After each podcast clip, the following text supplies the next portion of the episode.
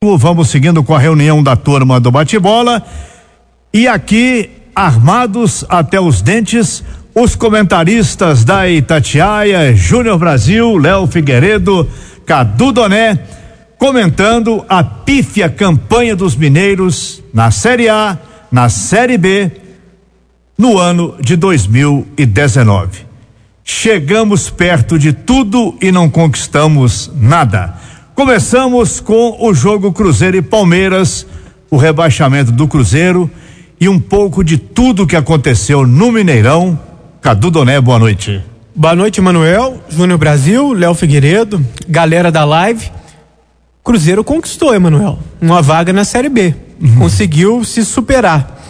Eu brinquei ontem que a única coisa pior do que o time do Cruzeiro em campo, e os jogadores têm muita culpa, é o Cruzeiro fora de campo a diretoria.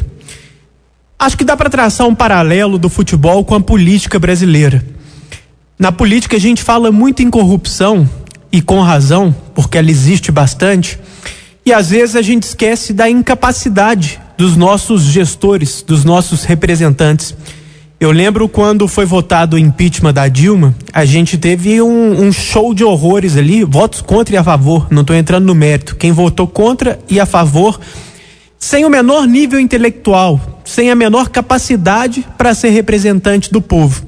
Acho que no futebol dá para usar o mesmo paralelo. A gente fala muito da corrupção e o Cruzeiro, a diretoria do Cruzeiro, está envolta em denúncias de corrupção que a polícia vai averiguar, mas dá para falar também em incapacidade para gerir. E isso a gente sempre viu quando o Wagner Pires de Sá abriu a boca. Foram poucas vezes, porque ele sempre fugiu de entrevista.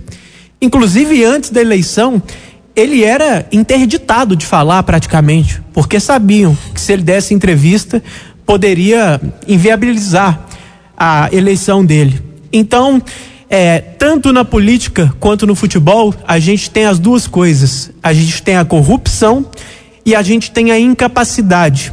E no Cruzeiro, a gente tem as duas coisas a gente tem corrupção e tem incapacidade. Incapacidade do Wagner Pires de Sá e incapacidade do Itair Machado, que foi o verdadeiro mandatário. O Wagner Pires de Sá foi a rainha da Inglaterra. Primeiro do Wagner, o Wagner Pires de Sá foi a rainha da Inglaterra. Primeiro do Itair, depois do Zezé Perrella. Foi omisso nas duas vezes. Mas a gestão dele, em todos esses momentos, eu fiz uma listinha aqui e nem me preocupei em, em ser completo. Com certeza ficou gente de fora, mas acho que é uma lista que já basta. Dodô, Bruno Silva, Edilson, Pedro Rocha, Fred, Rodriguinho, renovações de Robinho, Thiago Neves e mais o David. Todos esses jogadores foram caríssimos, seja pelo direito, seja pelos salários. Que, que eu quero dizer com isso? A incapacidade do Wagner e do Itaí de gerir e de ser responsável com o dinheiro do clube, quando eles trazem todos esses caras, e quase todos esses que eu citei aqui são bons jogadores. Não é questão de eles serem maus jogadores. Eu esperava muito do Pedro Rocha, por exemplo, e ele não jogou absolutamente nada. Mas todos esses foram muito mais caros do que o Cruzeiro poderia pagar, do que eles custariam no mercado. O Corinthians tentou trazer o Rodriguinho, mas quando chegou o Cruzeiro e eles viram que o que o Cruzeiro ofereceu, eles falaram: não tem jeito de competir, pode ir, Rodriguinho. O Edilson estava lá no Grêmio, feliz da vida, em casa, quando o Cruzeiro chegou oferecendo 2x, 3x, muito mais do que ele ganhava. Ele falou: não tem como. O Fred estava com proposta do exterior. No caso do Edilson, o Cruzeiro. Ainda mandou o Alisson. Ainda mandou um troquinho barato. O Exatamente, Alisson. É. bem lembrado. Mas eu estou entrando mais na questão dos salários. O Dodô, com vencimentos altíssimos. O Fred, com proposta para ir para o exterior, para ganhar muito dinheiro. Aí chega um clube da cidade dele e oferece mais ou menos o mesmo valor que, que o cara vai preferir? Ir para o mundo árabe ou ganhar mais ou menos a mesma coisa na cidade dele e com um desafio esportivo? E ainda se comprometeram a ele de arcar com a multa com o Atlético. É. Porque ontem o Zezé Perrella confirmou isso. Que o Cruzeiro assumiu. Não sou eu que estou É, falando isso que o isso tá na na justiça, época, falou, a é. é direito, Mas ontem até o gestor onda. do Cruzeiro É. confirmou. Então, ou seja, pro o Atlético ontem deve ter adorado essa declaração juridicamente, porque o Cruzeiro admitiu. Sem dúvida. É, já tinha admitido largamente, mas é, ontem teve mais uma. Então, para mim, os principais culpados, Emanuel, Wagner Pires de Sá e Itair Machado. Sempre incapazes e envolvidos em escândalos.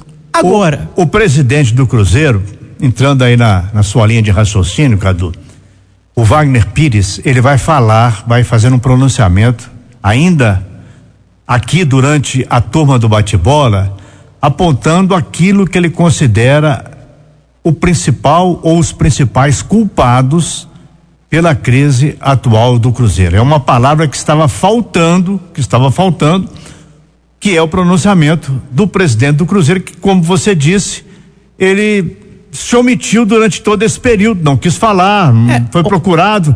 O microfone da Itatiaia mil vezes foi colocado à disposição dele para ele esclarecer alguns assuntos e ele preferiu passar a bola primeiro para o Itair e agora recentemente para o Perrela. é, ontem, um presidente de um clube que não aparece para dar entrevista, no dia que o clube que ele comanda foi rebaixado, é piada pronta. E eu tô até curioso para ouvir essa entrevista dele aí, para ver em quem ele vai jogar a culpa.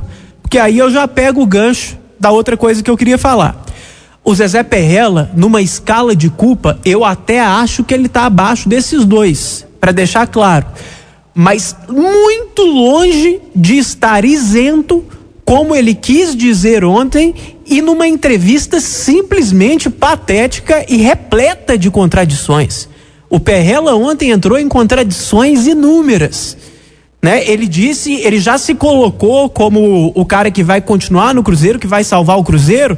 Depois disse que se a torcida não quiser, ele vai para casa. Então, como ele já se coloca, como ele já tem a certeza que ele vai continuar, ele fez uma enquete, ele fez uma eleição. A gente sabe que a torcida vale pouco, que o que vale para esses caras é um conselho que às vezes se vende por uma camisa, um churrasco. São capitanias hereditárias, né? De caras que muitas vezes não conhecem de futebol, não trabalham com isso e vão lá e voltam e voltam em qualquer coisa. E passam de pai para filho. Exatamente. E para falar dos jogadores, todos esses jogadores que eu citei aqui, Dodô, Bruno Silva, Edilson, Pedro Rocha, Fred, Rodriguinho, Robinho, Thiago Neves, David, podem ser citados como culpados também. Vários outros que não estão nessa lista, que já estavam antes. Na verdade, é mais fácil a gente citar quem talvez se isente. Fábio, Léo, Orejuela, Ederson, Henrique. Não foge muito disso, não. Mas tirando esses jogadores, todos os jogadores culpados também. Ô Cadu, Léo Figueiredo, Júnior Brasil, resumindo um pouco a situação do Cruzeiro, daqui a pouco vamos ouvir o presidente. A situação atual, o momento do Cruzeiro é muito ruim. Mas pior do que tudo isso são as pers perspectivas. Porque o que vem pela frente vem um tsunami de cobranças em cima do Cruzeiro, de problemas que o Cruzeiro tem que administrar. O Cruzeiro já avançou em receitas e o Cruzeiro terá, no ano de 2020, muito menos recursos do que ele teve nos dois, três últimos anos. Essa vai ser a grande dificuldade. Como o Perrella já antecipou que o Adilson fica e deu a entender. Hein? Não, que pra mim já é outro erro. Eu falei, É. nossa senhora, eu pensei que, alto aqui. O que Como- o Adilson fez para merecer ser o técnico do Cruzeiro no ano que vem? Não, eu- ele chegou e perdeu três. Ele não é o grande culpado, Não, mas, mas o que ele tem feito na carreira. Aqui, exatamente. Olha, o, aqui, a água já estava acima, acima Não, do então, tô nariz. do rebaixamento. A água já estava acima do nariz quando ele chegou. O então, que o Adilson não, a culpa fez não é dele, não, antes. Como, e como tem sido a carreira do Adilson para credenciá-lo a ser treinador do Cruzeiro no ano que o vem? Cruzeiro tentou fazer uma hora da saudade com o Adilson, aquela época e tal, ganhou de cinco do Atlético uma vez, e, mas foi mais uma tentativa, acabou. Mas pra continuar, não eu dando concordo certo. com o Léo. Tá? É pouco o currículo dele. O Léo Figueiredo, você acompanhou, comentou o jogo do Atlético contra o Internacional e a- nós vimos ontem mais, muito mais, o jogo do Cruzeiro. Mas quando o Cláudio Rezende anunciou a escalação, ele já havia antecipado uhum. que iria um time alternativo. Quando foi anunciada a escalação oficial a partir dos vestiários, eu estava ouvindo a Itatiaia e fiz para mim uma pergunta. Por que é que o Atlético teve, qual foi a obrigação, quem pediu ao Atlético, o que que o Atlético precisava para botar aquele time suicida ontem em campo contra o Internacional? Se o Flamengo, campeão brasileiro, ainda com ressaca das vitórias, jogava com o time titular na Vila Belmiro e os outros times botavam em campo os melhores jogadores. O Atlético precisa botar na cabeça que ele não tem time alternativo, na minha opinião. Alguns times têm escalações alternativas. O Atlético não tem. Aí aparece um, aparece outro. No ataque, o Bolt, depois entrou. Né? Jesus. Teranzi. Não, Jesus não entrou, né? Esse aqui sou eu lamentando. É, mas aqui, no, no, no é, é, não deu para explicar qual foi a razão, qual foi a razão do atleta ter colocado aquele time em campo. Não existe, Manuel. E valia dinheiro né, o Atlético que passou perrengue em 2019, o presidente falou sobre isso, que teve dificuldades para manter salários em dia, para tentar sanear as contas do clube. O Atlético meio que abre mão na última rodada de poder ganhar mais dinheiro, de poder ter uma posição melhor. Quando começou o jogo, Manuel, quando faltava para começar e eu recebi a escalação, eu fiz o seguinte comentário: é, tem uma turma aí que está se despedindo, tem que se despedir de Santo, Michael Bolt, Vina. Ah, mas tem contrato até depois do ano que vem. Então paciência, façam, paciência. façam acordos, arrume outro clube. É, é, despedida. Despedida do Léo Silva. Tá na hora de parar também. Uma carreira brilhante que continue no Atlético, mas tá na hora de parar. E por que que a turma não jogou? O Luan pediu para não jogar. Não, ele avisou que não é, ia jogar. Então, olha que. Pedir é uma coisa, é, avisar que não vai jogar por, é uma diferença muito grande. Porque ele já tá negociado, então? Porque não pode machucar, mas acabou a temporada. E, oi, Manuel, de, agora você vai cair da cadeira. Júnior Brasil, Cadu Donés, segurem. O Ricardo Oliveira foi descansar na última rodada. Ele estava cansado de quê? De ficar descansando, porque ele não joga. Então, foi uma decisão mais uma decisão errada do Atlético em 2019 e até para passar a palavra para o Júnior e para né, falarmos mais do rebaixamento do Cruzeiro, o que o Atlético teve de alegria em 2019 é o rebaixamento do Cruzeiro. Ponto. Porque dentro do campo o Atlético fez péssimas escolhas, fez contratações ruins e que para o ano que vem o Atlético se programe para comemorar título e não rebaixamento do rival. Porque parece que o Atlético foi campeão. O torcedor do Galo tem que zoar mesmo, tem que tirar onda. Quando o Atlético caiu, o torcedor do Cruzeiro deitou. Agora, diretoria do Atlético, jogadores do Atlético, precisam planejar um 2020 bem melhor. Porque o rebaixamento do Cruzeiro alivia um pouco a campanha pífia que o Galo fez em 2019. Foram oito vagas para Libertadores. Oito vagas para Libertadores.